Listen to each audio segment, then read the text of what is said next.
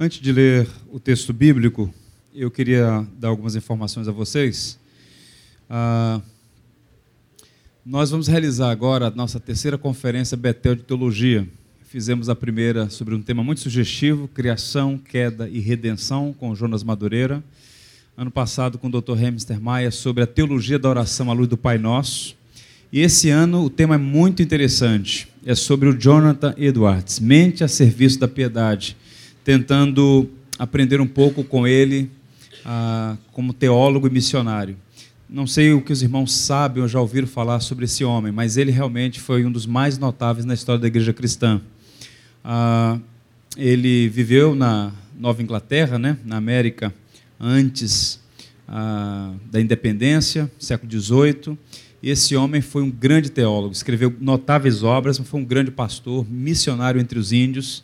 Ele foi o reitor da Universidade de Princeton, né? antigamente chamado New Jersey.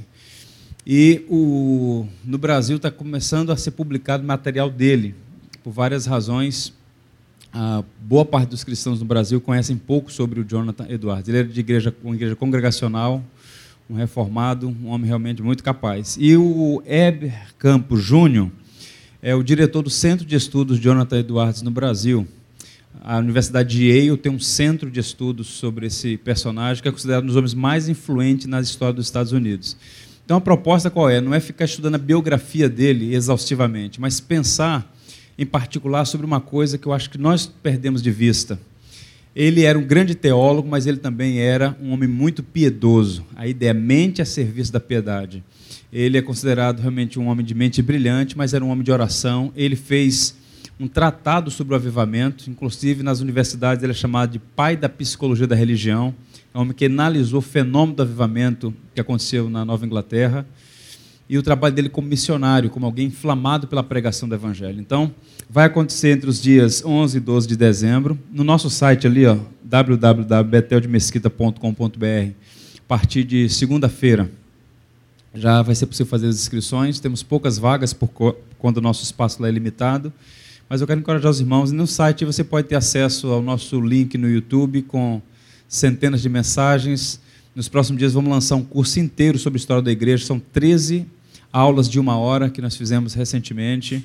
Então, bastante material na nossa fanpage no Facebook. Ah, alguns irmãos fizeram algumas perguntas. Né? Eu falei assim, essa pergunta vocês façam ao Bispo Rubens. Né? Eu vou transferir Guerra do Armagedon, Anticristo, né? A, a, a, enfim, algumas passagens emblemáticas do Novo Testamento. É evidente que numa, numa manhã como essa de estudos, a gente não tem como esgotar tudo. Qual foi a minha preocupação? E a segunda palestra vai nessa mesma direção. Tentar trabalhar com aquilo que é consensual, aquilo que é realmente a, a linha, a direção da ortodoxia da igreja cristã, e encorajá-los a ler e a estudar sobre essas perspectivas, né? Eu vou tratar, mostrar rapidamente algumas delas aqui. Eu oro para que os irmãos sejam edificados e que essas verdades possam, como eu disse no início, né? Produzir em nós piedade, afeição pelo Senhor. A teologia, ela tem como propósito glorificar a Deus. Você deve conhecer mais para melhor servir. Não adianta ser uma biblioteca ambulante, ser arrogante, não servir ninguém, não ser coração transformado. Então, nem sempre aquele que tem fome de, de livros tem sede de Deus. Então a gente tem que unir essas duas coisas. E o Jonathan Edwards ele tinha uma filosofia que dizia o seguinte: luz e fogo. Tem que ter conhecimento e tem que ter piedade. Tem que ter teologia e tem que ter vida de oração. Esse equilíbrio é que está faltando muitas vezes nas igrejas. Então é uma boa, um bom caminho. Foi lançado pela Fiel agora recentemente um livro dele chamado A Caridade e seus Frutos, baseado em 1 Coríntios 13. 16 pregações que ele fez em 1 Coríntios 13. É o que há de melhor em 1 Coríntios 13, impressionante como ele foi profundo nas leituras que fez ali. Eu quero encorajar os irmãos a participar conosco. Então, ah, no nosso site lá e depois com o pastor, com os irmãos aqui, com a liderança, com os professores ah, Carlos e Robson, eu posso deixar o meu e-mail aqui para alguma dúvida, alguma questão. Ah, infelizmente, por conta de tempo, a gente vai ter uma outra palestra, a gente não vai ter condições de, nesse momento aqui, responder perguntas, porque senão isso iria criar dificuldades para as próximas palestras. E para o final, já está com horário bastante avançado, mas é um tema que realmente ah, nos fascina, né? Pensar sobre as doutrinas do fim, a escatologia, a volta de Cristo e as suas implicações. Nós vamos seguir na carta que nós lemos, 1 Coríntios, fizemos a leitura do último parágrafo do capítulo 4, e agora eu quero pensar no primeiro parágrafo do capítulo 5, dos versos 1 a 11. E à luz dessa passagem, eu quero pensar com os irmãos sobre o tema O Rei está voltando.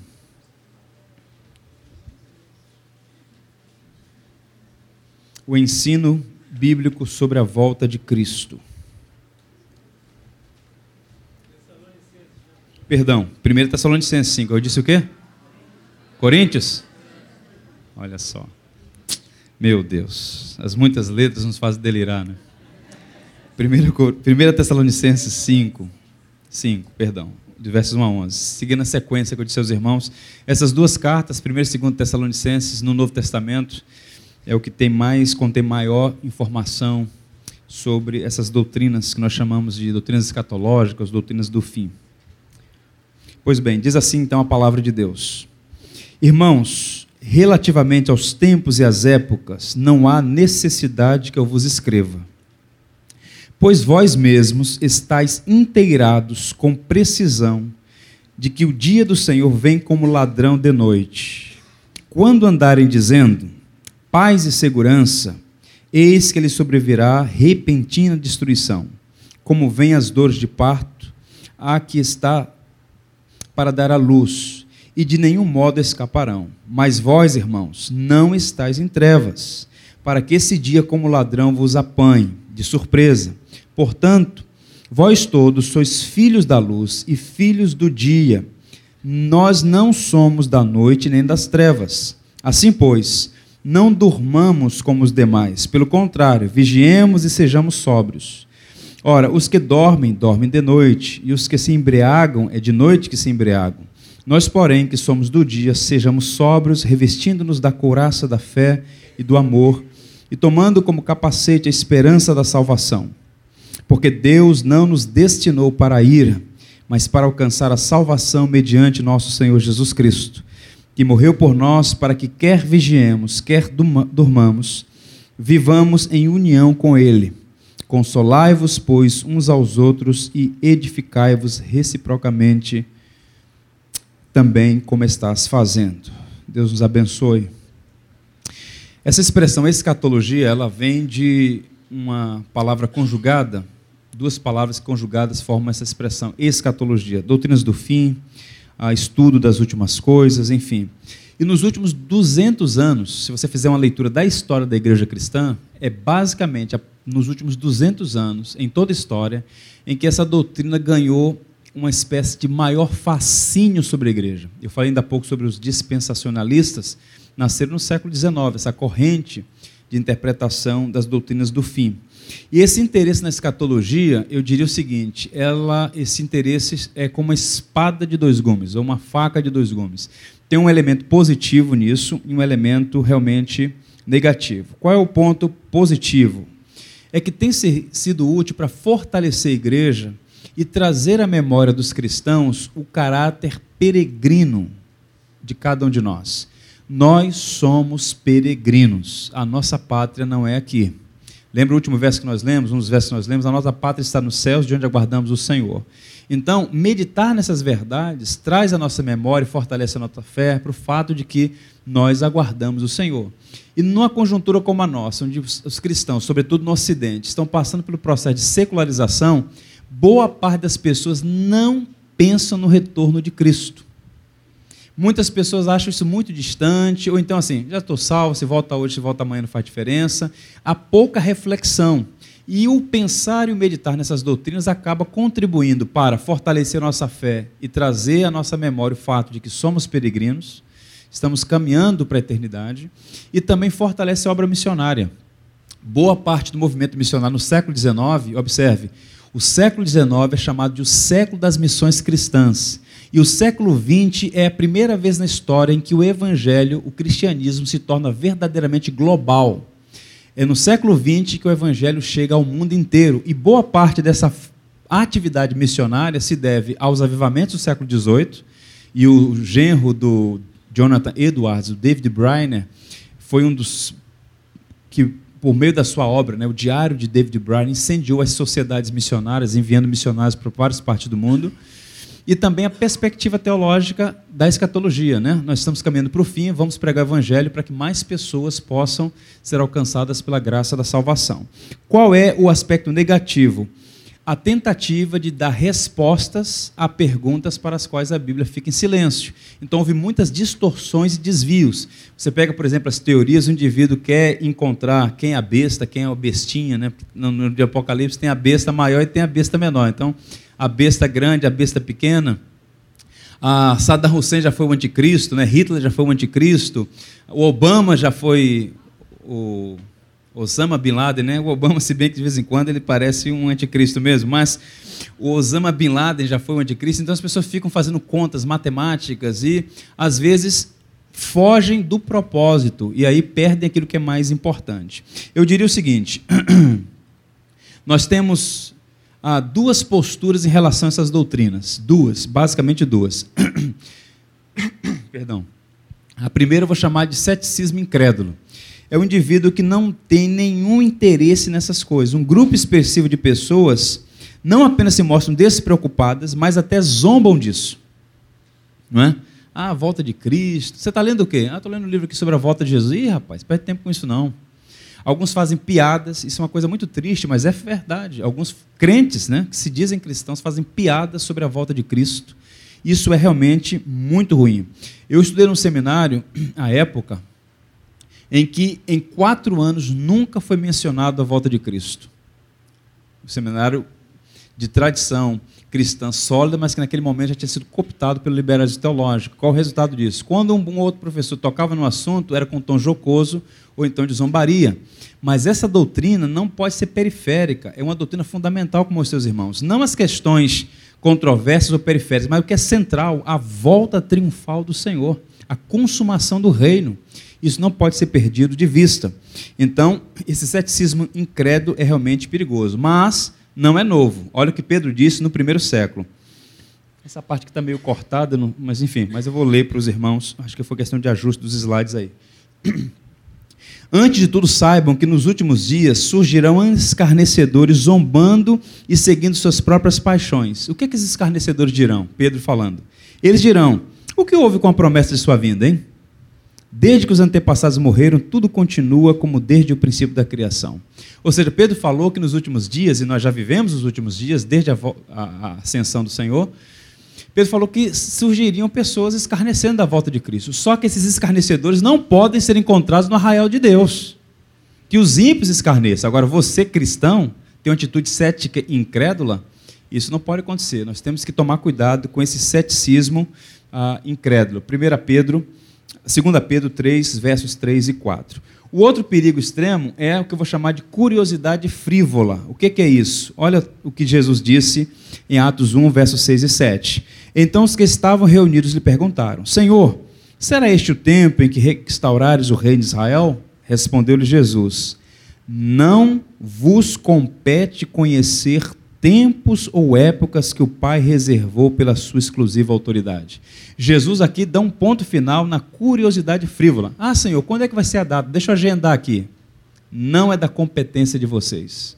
Ou seja, há um limite a nós. Só Deus sabe a hora e o tempo certo da volta de Cristo. De modo que ah, essas curiosidades frívolas, que eu chamo aqui, inócuas, inúteis, elas margeiam as raias aí da inconsequência, quando o indivíduo começa a dar, em nome de Deus, uma teoria. Não, eu acho que é isso, eu, a, começa a afirmar, porque teorias existem várias. Mas nós devemos ficar com aquilo que a palavra de Deus fala com segurança e tomar cuidados com especulações ou essas curiosidades.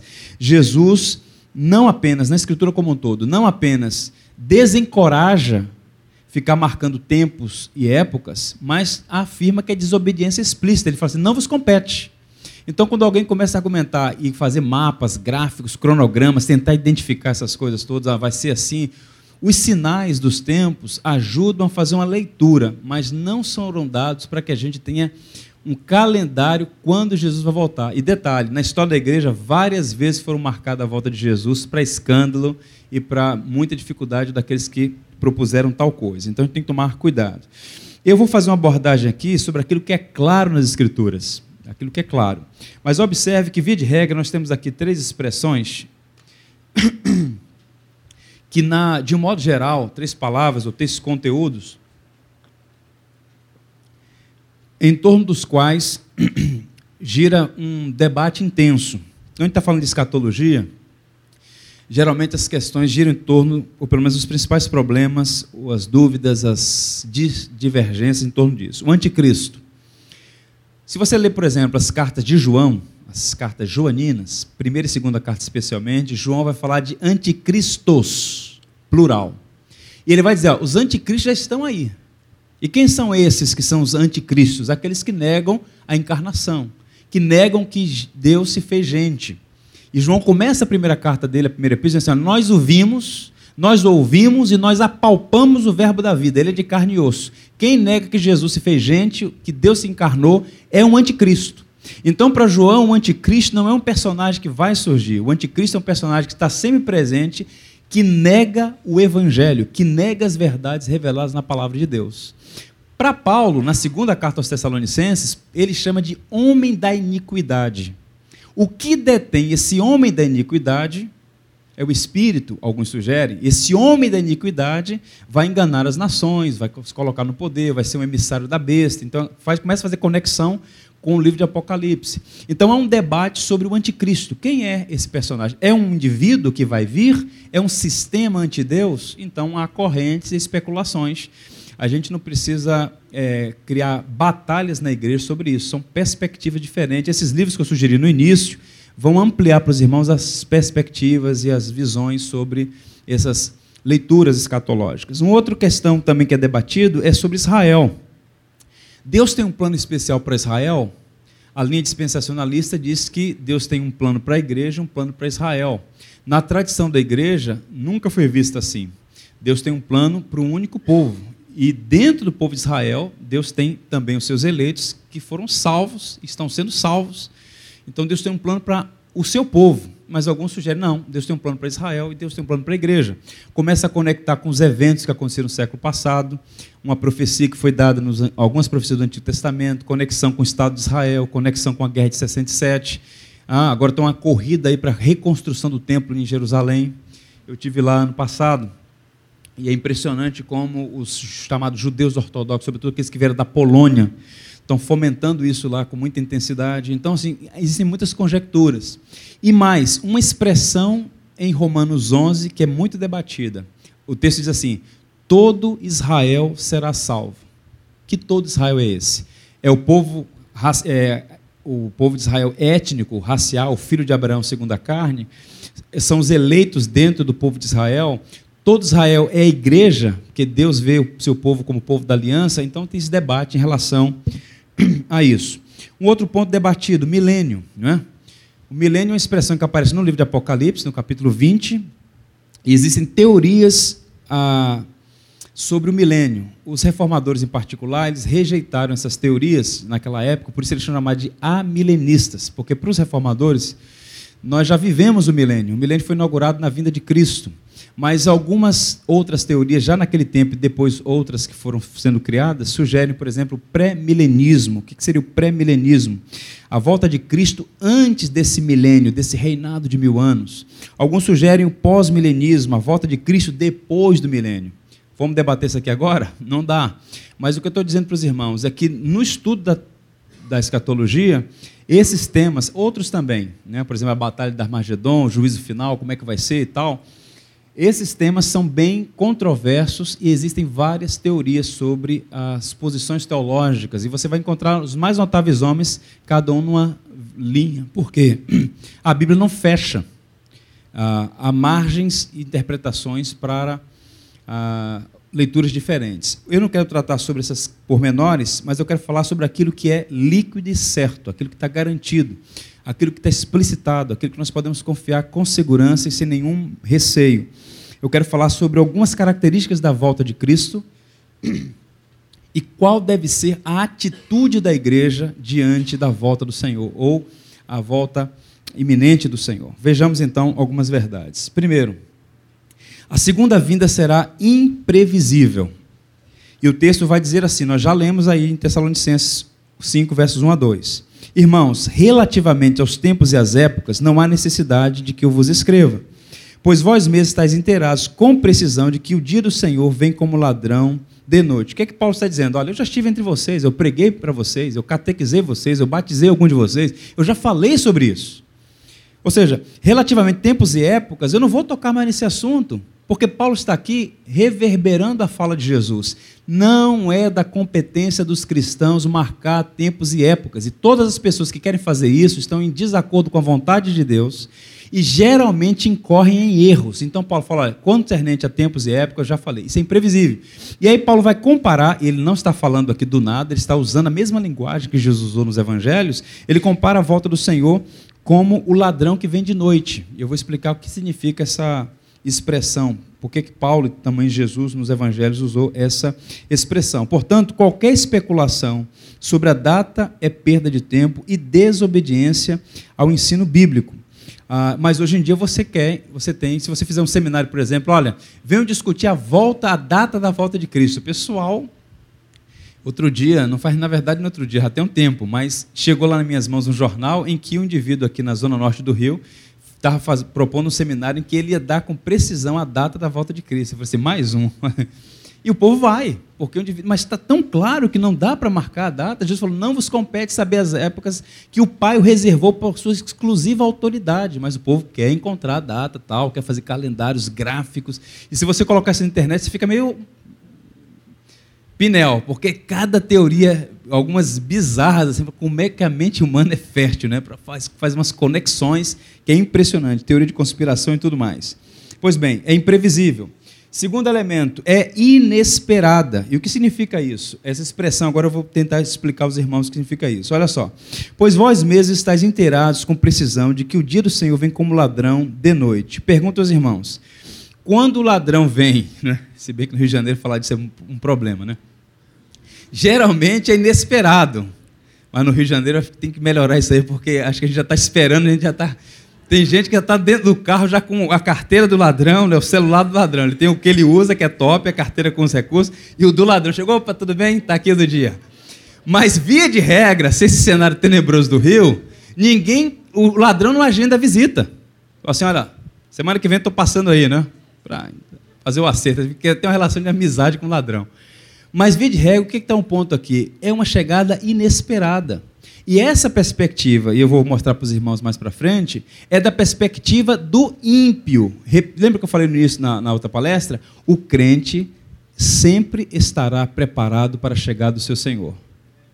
Sempre estará com azeite na, na, na botija. Na, como é que dá o nome lá? Na lamparina, usando a linguagem do Novo Testamento. Então, qual o ponto? Então, quando Paulo está escrevendo isso aqui, ele está falando da perspectiva do ímpio. O ímpio será surpreendido. E aí, com conexão com as palavras de Jesus, ó, será como no dia de Noé. Como foi no dia de Noé? Comiam, bebiam, dava casamento, hein? calosão, ia para a praia, voltava, linha vermelha e tal. De repente aconteceu. Inesperadamente. Então, essa é a linguagem. Olha só o que o próprio Jesus disse.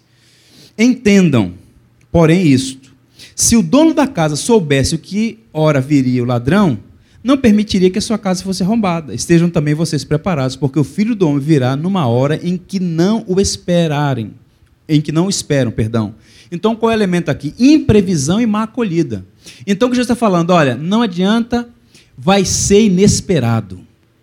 Numa hora que ninguém imaginar, o filho do homem vai voltar. E detalhe, a má acolhida. Como é que um indivíduo recebe um ladrão em sua casa? Opa, por favor, estava te esperando aqui o cafezinho. Bolo de quê? É, cenoura com chocolate, é, bolinho de banana. Como é que... Não é assim que o indivíduo espera. O indivíduo recebe um ladrão em sua casa, não é com boa acolhida, é com má acolhida. A perspectiva aqui é para o ímpio. O ímpio, para a volta de Cristo para o ímpio, vai ser um dia de terror. É um, é um momento inesperado e vai ser um dia em que a oportunidade fechou a porta. Deixa eu dizer uma coisa para os irmãos. Ele veio a primeira vez como Salvador agora vai voltar como juiz dos vivos e dos mortos. Ele vai voltar para julgar. Paulo fala em, no sermão dele, em Atos 17, que Deus destinou um varão que vai julgar o mundo com equidade. Jesus não veio a primeira vez para condenar o homem, porque o homem já está condenado, ele veio para salvar. Mas aqueles que o rejeitaram serão julgados, e ele vai vir para julgar. E muita gente vai ser pega despreparada, e é, como ladrão à noite, vai ser surpreendido por sua própria destruição. Então, quando a gente prega o evangelho, por exemplo, e fala do arrependimento, eu sempre gosto de pensar nessa perspectiva. Todo homem vai se arrepender. Todo homem vai se arrepender. A diferença do crente para o não crente é que o crente se arrependeu na hora certa. Porque no futuro os homens vão lamentar, mas agora vai ser muito tarde. Porque depois da morte, segue-se o juízo. Não adianta arrependimento depois da morte. Quando o homem cruza o portão da eternidade, ou quando os filhos do homem apontar nas nuvens do céu, não dará mais tempo para arrependimento. Aí vai ser apenas juízo e condenação. E a gente vive numa sociedade onde o que prevalece é o ateísmo prático. Se você fizer uma pesquisa no Brasil, a maioria das pessoas, salvo um ou outro aí, que vai se argumentar ou se apresentar como ateu, um agnóstico, a maioria das pessoas são crentes. Creem em Deus, né? Ah, Deus é muito bom, é maravilhoso, ai de mim que não fosse Jesus e tal. Mas na prática, na prática, vivem como se Deus não existisse. E para tais pessoas, a volta de Cristo vai ser um dia de terror. Por quê? Desperdiçaram a oferta da graça, a oferta do Evangelho. Jesus disse que esse vai ser um dia realmente terrível para aqueles que o rejeitaram. Vai ser, então, uma volta inesperada e, detalhe, repentina. Quando andarem dizendo paz e segurança, olha o que o texto diz ah, eis que sobrevirá repentina destruição. O que, é que significa a palavra repentina? E rápida. A vinda de Cristo será, como na linguagem do Novo Testamento, como um relâmpago que sai do Oriente e se mostra do Ocidente. Vocês já viram aquelas, aqueles filmes de ficção científica, quando uma nave está chegando, ela vem, ela está vindo em alta velocidade, mas parece que está vindo devagarzinho, né? Então você fica assistindo, ah, está chegando, está chegando. Não vai ser assim, não. É repentino, aconteceu. De repente, os povos da terra todos verão o Filho de Deus vindo como juiz dos vivos e dos mortos. Vai ser um dia inigualável e ah, sem repetição. Singular, e vai ser um dia de glória para alguns e de terror para outros. Portanto, eu repito, o perigo de cronogramas, de previsões exaustivas, tomemos cuidado com essas coisas. Há uma passagem em Paulo, escrevendo aos Coríntios, que a gente deve guardar na tábua do coração. Olha, Paulo escreveu aqui, ó para que por nosso exemplo aprendais isto, aprendam isto, não ultrapasseis o que está escrito. Sabe quais são, quais são ah, as tentações que nós enfrentamos como crentes que estudam a Bíblia? Duas tentações. A primeira é fazer ah, adições às Escrituras, adicionar sonhos, revelações, visões. A Bíblia já foi fechada. A sua experiência pessoal é sua experiência, mas nenhuma experiência pode se sobrepor à palavra. Palavra ela é a última palavra. Tendo-nos falado muitas vezes de muitas maneiras, aos pais pelos profetas, nos últimos dias nos falou, definitivo, Aurício, nos falou pelo Filho. Então Deus já falou por meio da sua palavra. E as nossas experiências devem estar em harmonia com a palavra de Deus não podemos adicionar nada à palavra de Deus, nenhuma tradição, nenhuma experiência, nenhum concílio, nada ou ninguém pode adicionar nada à palavra de Deus. Portanto, tomemos cuidado com isso, não podemos ultrapassar o que está escrito. Adicionar. Um outro perigo que os liberais fazem com muita frequência é subtrair a Bíblia. Não, isso aqui não é palavra de Deus, isso aqui é palavra do homem. Começam a sugerir ou parecer que tem autoridade sobre a Bíblia. Foi feito um congresso desses liberais alguns anos atrás na Alemanha, e eles disseram que do livro de Marcos só 14% é autêntico. Olha que pretensão absurda. O homem dizendo, isso aqui é a palavra de Deus, isso aqui não é. Isso aqui é a palavra de Deus, isso aqui não é. Subtraindo verdades da Escritura. Você já ouviu falar do Thomas Jefferson, né? Acho que é o terceiro presidente dos Estados Unidos. O Thomas Jefferson era um deísta. Na verdade, boa parte dos pais da independência eram dessa filosofia deísta uh, muito influenciados pelo iluminismo. Mas há uma coisa curiosa sobre ele, é que ele colocou a Bíblia sobre o seu gabinete, sobre a sua mesa, uh, e pegou um canivete e começou a rasgar algumas páginas da Bíblia, cortar.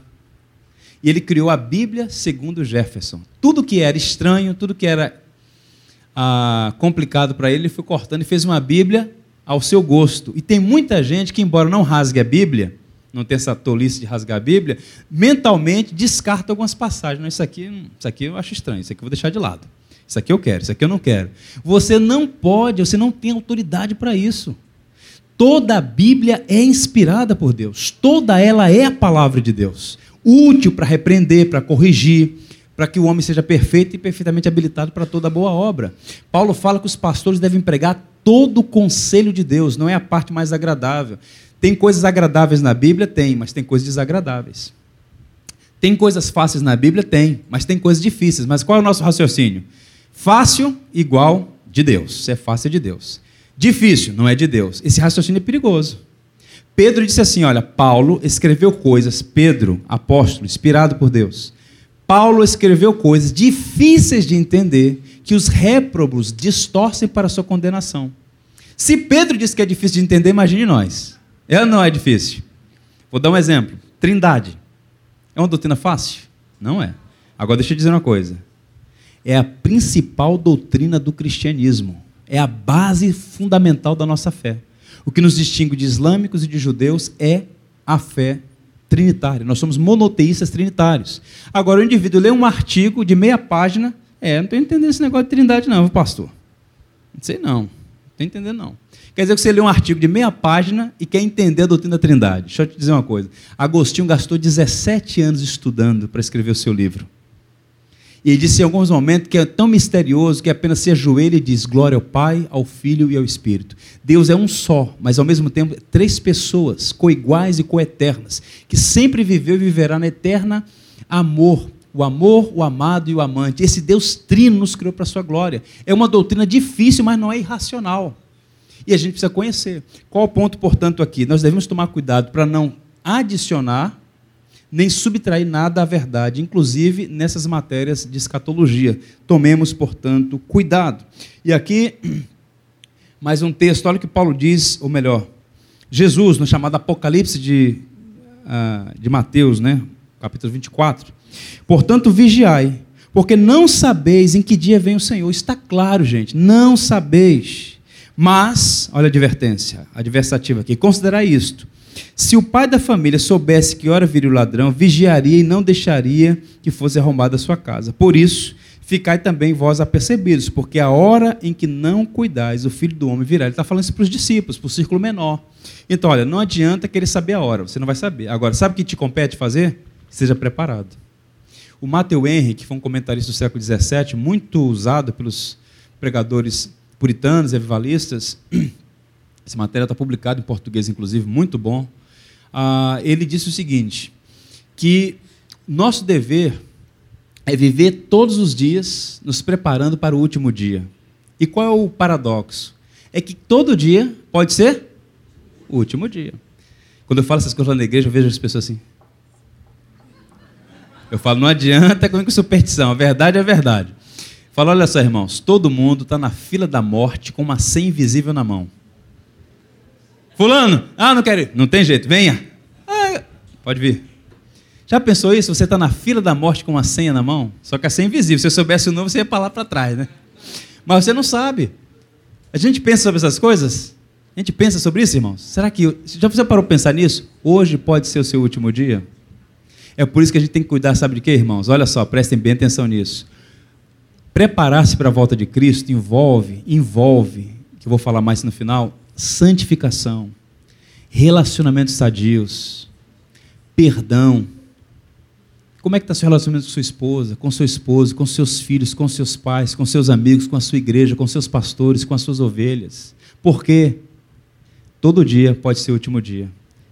É preciso consertar relacionamentos, fazer reconciliação. Porque, ó, irmãos, perdoar alguém que já partiu é complicado, não é verdade?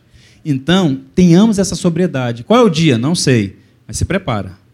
Se prepara, porque todo dia pode ser útil. Ele pode voltar, ou ele pode te chamar. Isso acontece. Caminhando, ah, essa segunda vinda também será decisiva. Em que sentido decisiva? Olha só o versículo que vai aparecer aí. Vós mesmos estáis inteirados com precisão de que o dia do Senhor vem como ladrão de noite.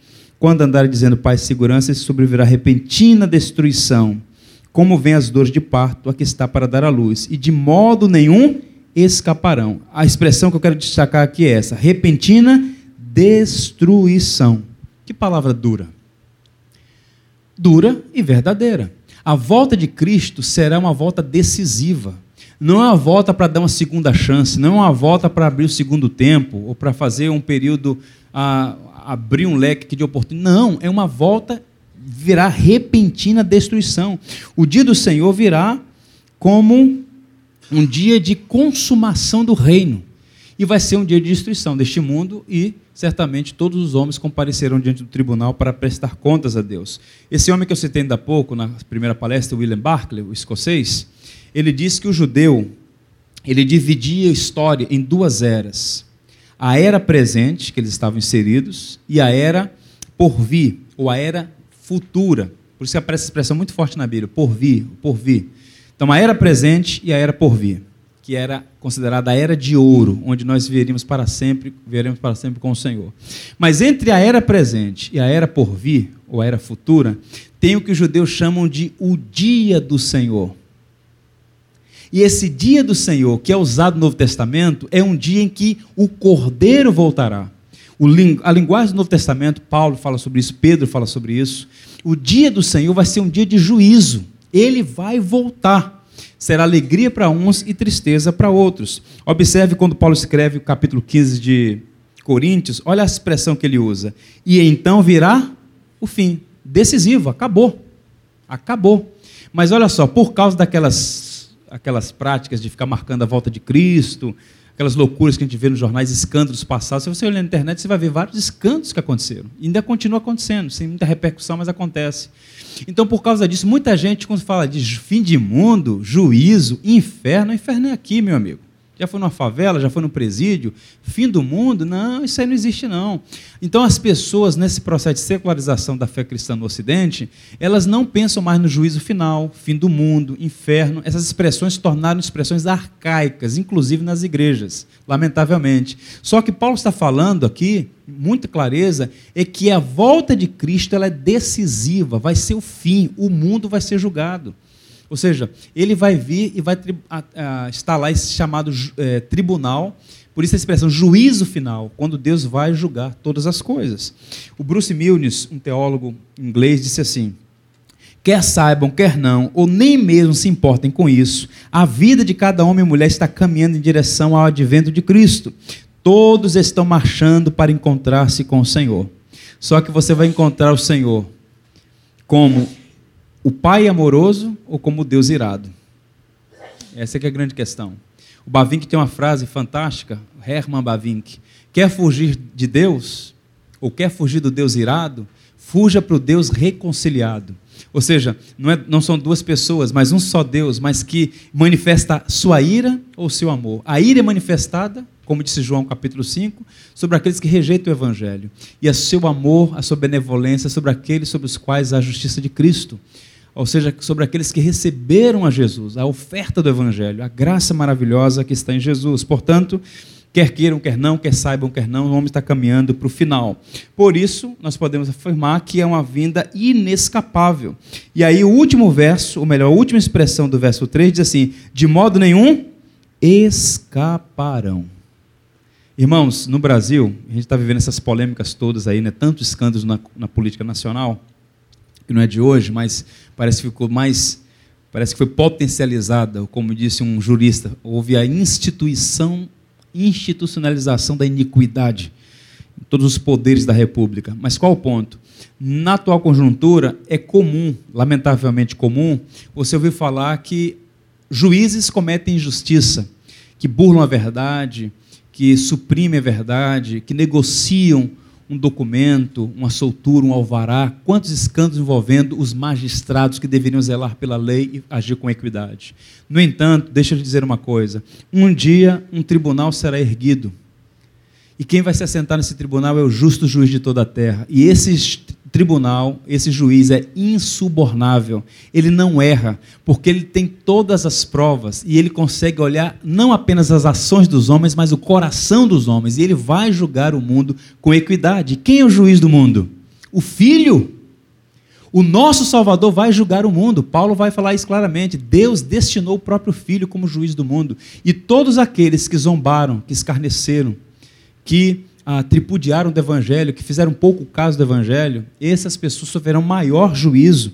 Há uma narrativa em Apocalipse que eu acho que é uma das mais assombrosas, embora verdadeiras, do Novo Testamento. Olha a linguagem que João usa. Então os reis da terra, os príncipes, os generais, os ricos, os poderosos, todos, escravos e livres, esconderam-se em cavernas e entre as rochas das montanhas. Eles gritavam às montanhas e às rochas: caiam sobre nós e esconda-nos da face daquele que está sentado no trono e da ira do cordeiro, pois chegou o grande dia da ira deles, e quem poderá suportar? Que coisa terrível! A ira do cordeiro. A gente encontra essa linguagem na Escritura. Ele é o leão e o cordeiro. Às vezes o cordeiro fica em silêncio, mas às vezes o leão ruge. Ele é o leão que ruge e o cordeiro que entrega a vida. Mas aqui João vai dizer que o cordeiro vai manifestar sua ira pedirão aos montes, caiam sobre nós. Há uma outra linguagem Apocalipse que vai dizer o seguinte: eles pedirão a morte, repito, eles pedirão a morte, e a morte fugirá deles. Que coisa terrível, por quê, irmãos? Deus é santo, santo, santo, e os olhos deles não, dele não contemplam o mal. Tente imaginar o seguinte: outra doutrina que a gente abandonou, a ira de Deus. A gente acha que o Deus irado não é o mesmo Deus de amor. Os marcionitas lá no quinto século, terceiro século na verdade, lá atrás, sugeriam que o Deus do Antigo Testamento era um e o Deus do Novo era outro. O Deus do Antigo Testamento era mau e o Deus do Novo Testamento era bom. Isso é uma mentira completa. Deus é a mesma pessoa, tanto no Antigo quanto no Novo. Os atributos de Deus estão em harmonia. O Deus de amor também é um Deus de ira. Só que a ira dele não é como a minha, como a sua, num trânsito desse caótico no Rio de Janeiro, que a gente fica irado. A ira é pecaminosa. Mas a ira dele não é explosão de emoção. A ira dele é manifestação justa de indignação contra o pecado. Veja, por exemplo, quando você ouve ah, um noticiário de uma criança que sofreu um abuso, de um idoso que sofreu um maltrato, ou de uma violência absurda contra uma família, uma chacina, por exemplo, uma coisa horrorosa. Você fica como? Você assiste aquilo de bom grado? Não, você fica indignado com aquilo. Se você que é pecador fica indignado com o mal, imagine o Deus Santo. Ele tem ira todos os dias, diz o livro dos Salmos. Os profetas falaram que ele tem uma taça em suas mãos, onde ele vai acumulando a ira dos homens e que vai chegar um momento em que ele vai derramar essa ira. Na verdade, ele já derramou essa ira sobre o filho no Calvário. De modo que sobre os que confessam a Jesus como Senhor, sobre os tais não repousa mais a ira de Deus, mas a benevolência dele. Mas no dia do juízo, essa ira divina vai ser derramada sobre aqueles que não têm sobre si a justiça de Cristo. O julgamento que eu e você vai experimentar não é um julgamento para a morte, é um julgamento por obras. Não é? A Bíblia fala sobre galardão, a Bíblia fala sobre que nós vamos responder pelos talentos que temos, pelo como usamos nossos dias, como usamos nossos recursos, mas o juízo que o ímpio vai experimentar é um juízo para condenação, porque negou, repudiou, rejeitou o evangelho. Caminhando, essa segunda vinda será gloriosa, mas vós, irmãos, não estáis em trevas, para que esse dia como ladrão vos apanhe de surpresa. João está falando aqui, perdão. Ah, Paulo está falando aqui sobre um contraste entre os ímpios e os remidos. Olha, vocês não estão nas trevas. Os ímpios é que se embriagam, os ímpios é que vivem moralmente nas trevas, mas nós não, nós somos da luz. Ou seja, essa volta não vai ser um dia triste para nós, vai ser um dia de glória. Ou seja, o cristão não deve temer a volta de Cristo, muito pelo contrário, é como a noiva preparada por encontro com o noivo. Você já viu alguma noiva lá esperando o noivo? Ai meu Deus, não vi, o homem vai aparecer preocupada. pode até acontecer, não? mas esse é o padrão? Não, a noiva está guardando com expectativa o seu amado. E a igreja é o quê? A noiva de Cristo. É um dia de glória. As boldas do Cordeiro. A relação pactual entre Cristo e a sua igreja. Que coisa fantástica. Vai ser realmente um dia de glória. Está ah, tá cortado ali o texto, mas é Mateus 24, 30 a 31.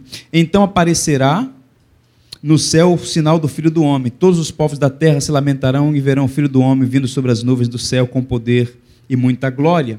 E ele enviará os anjos com grande clangor de trombeta, os quais reunirão seus escolhidos, os quatro ventos, de uma a outra extremidade dos céus.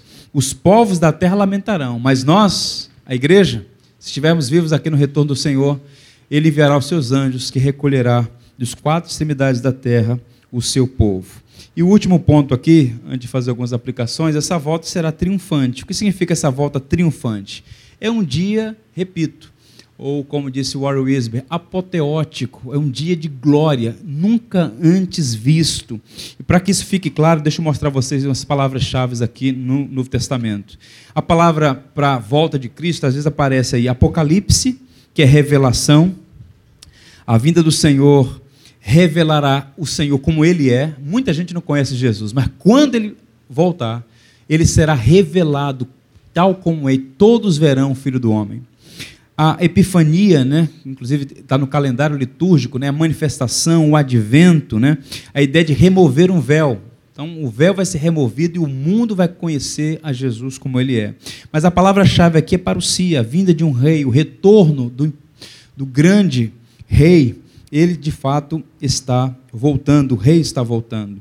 O texto de Mateus 24 diz assim: No Monte das Oliveiras, achava-se Jesus sentado quando se aproximaram dele, os discípulos em particular lhe pediram: Dize-nos quando sucederão essas coisas, e que sinal haverá da tua vinda e da consumação do século. Jesus não repreendeu essa afirmação, porque essa afirmação está certa.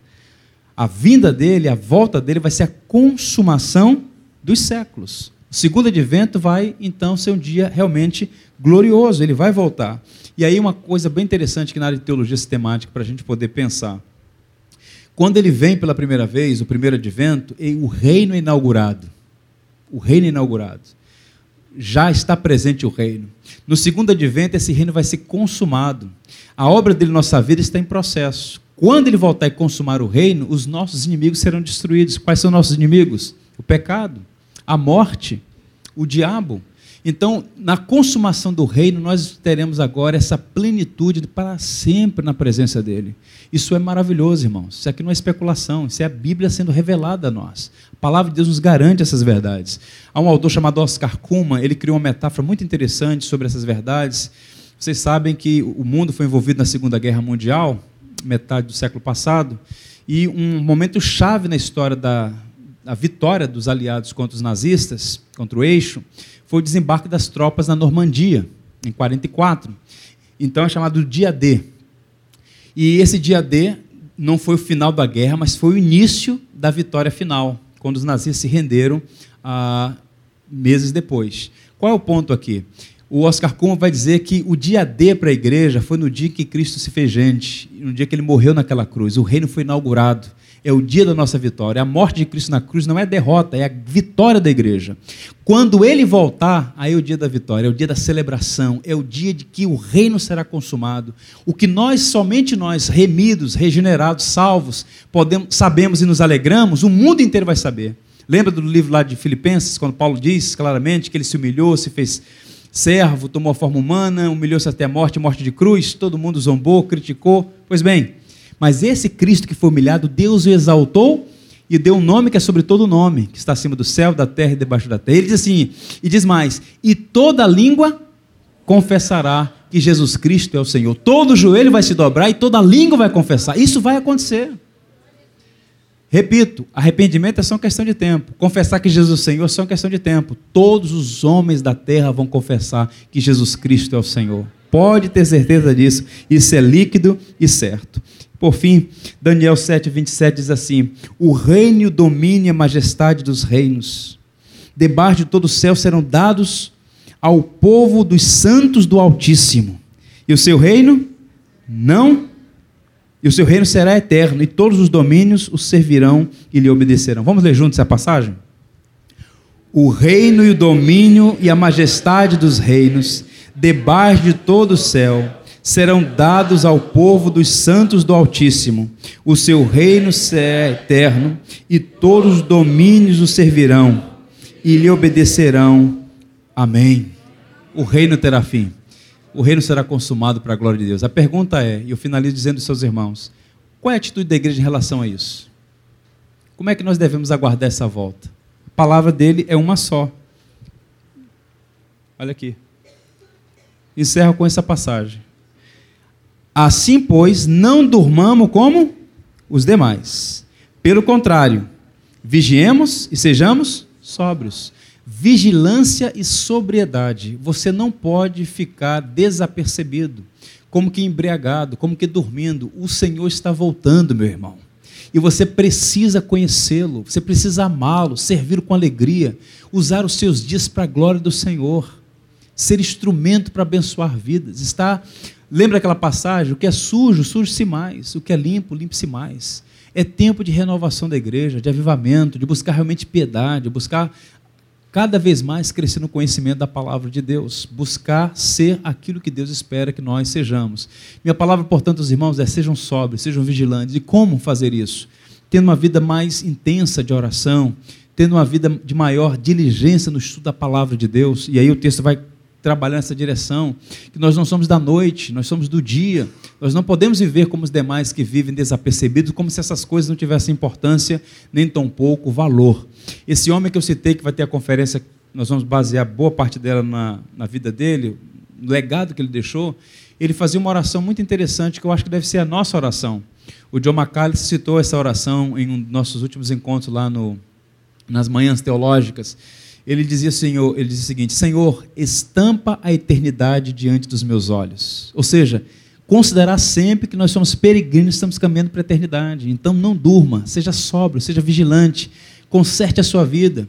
Há algumas nodas, algumas coisas que precisam ser trabalhadas: arrependimento, confissão, contrição, buscar ter uma vida santa.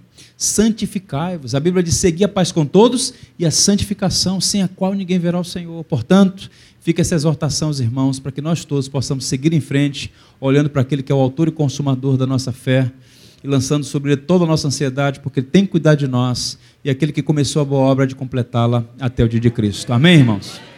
Fiquemos em pé, vamos orar.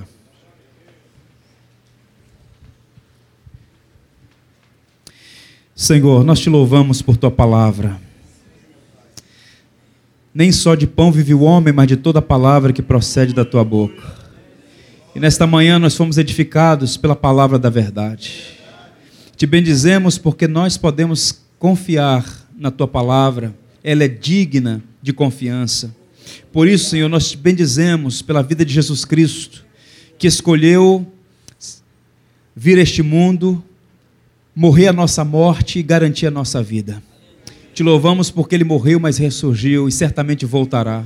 Que essa esperança seja nutrida em nosso coração que esta igreja, Senhor, continue sendo bênção nessa cidade. Que cada um desses irmãos e irmãs que aqui congregam possa considerar a necessidade de buscar a paz com todos e a santificação. Buscar ser cada dia mais uma igreja viva, uma igreja santa, uma igreja comprometida com o Evangelho, com a tua palavra, para cumprir a sua vocação nessa geração e mostrar ao mundo a boa notícia do Evangelho. Senhor, te louvamos por esta manhã e pedimos que o Senhor siga nos abençoando, porque nós precisamos da tua graça, nós precisamos da tua palavra. É com gratidão que nós oramos em nome daquele que morreu, mas ressurgiu, está vivo para todo sempre. Amém e amém.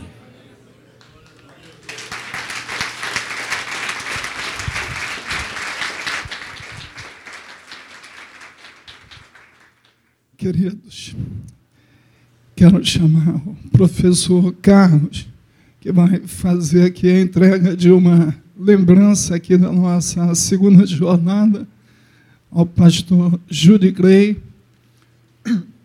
E quantos gostariam de ouvir novamente o pastor Judy Gray? Foi, foi a igreja que disse, pastor. É uma alegria nós tê-lo aqui conosco e certa vez, certamente estará aqui outras vezes para nos abençoar. Quem sabe no próximo ano, se a agenda dele permitir, a gente já vai é, contar com a participação do nosso querido irmão. Enquanto o pastor Luiz vai ali se organizando, nosso professor Carlos vai fazer aqui a entrega de uma lembrança aqui.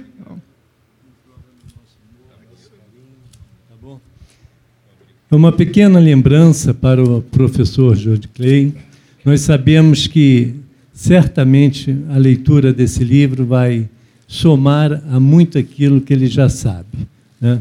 Leva uma lembrança nossa do seminário tá? e de todos nós da Igreja de Nova Vida.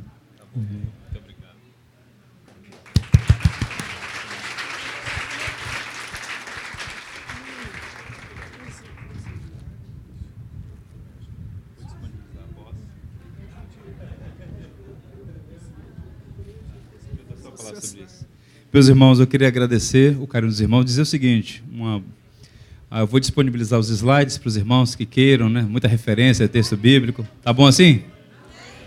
Então pode cobrar aqui o nosso querido irmão Robson. E esse livro é muito interessante, A Trelice e a Videira. A mentalidade discipulado que muda tudo. Eu achei interessante nesse livro é o seguinte, aqui que atrás tem uma recomendação. É, a trelice e a videira são duas metáforas que provocaram no leitor uma necessária e profunda reflexão sobre o ministério cristão. A igreja precisa de treliça, que são as estruturas funcionais, para o crescimento da videira, vida espiritual. Os autores reconhecem a importância das escrituras e, ao mesmo tempo, afirmam que a prioridade da igreja é cuidar das pessoas e promover seu crescimento espiritual. Sabe quem escreveu isso? Um tal de Judy Clay Santos, pastor da Igreja Batista Betel de Mesquita. Eu fiz a edição do livro. Vou Então, foi. Isso, isso que nós não somos oniscientes, né? mas é coincidência. Uma vez. Vamos louvar o Senhor com aquele hino, um dia lindo. Enquanto o pastor Luiz vai. Ah, então já tem um aqui. Vamos louvar novamente. Pai, eu quero contemplar. Então o pastor Luiz já vai iniciar com esse hino logo. Enquanto você descansa de ficar sentado aí, nós estaremos louvando o Senhor com esse hino, preparando assim para nossa última palestra. Você tem em mãos aí um papel que você recebeu para você colocar a sua avaliação. Essa sua avaliação é importante para a gente programar a nossa próxima do ano que vem e aí você deixa a sua opinião, inclusive coloca, aí tem um item, temas, sugestões para o próximo ano que nós estaremos aqui novamente. E outra coisa, outra informação aqui importante, os slides da palestra, tanto do pastor Jude Clay, do pastor Luiz, depois nós vamos estar disponibilizando no site da igreja no, lá na janelinha do CIAB. Quantos já acessaram o site da igreja aqui? Isso, você que não acessou, então agora é um bom motivo para você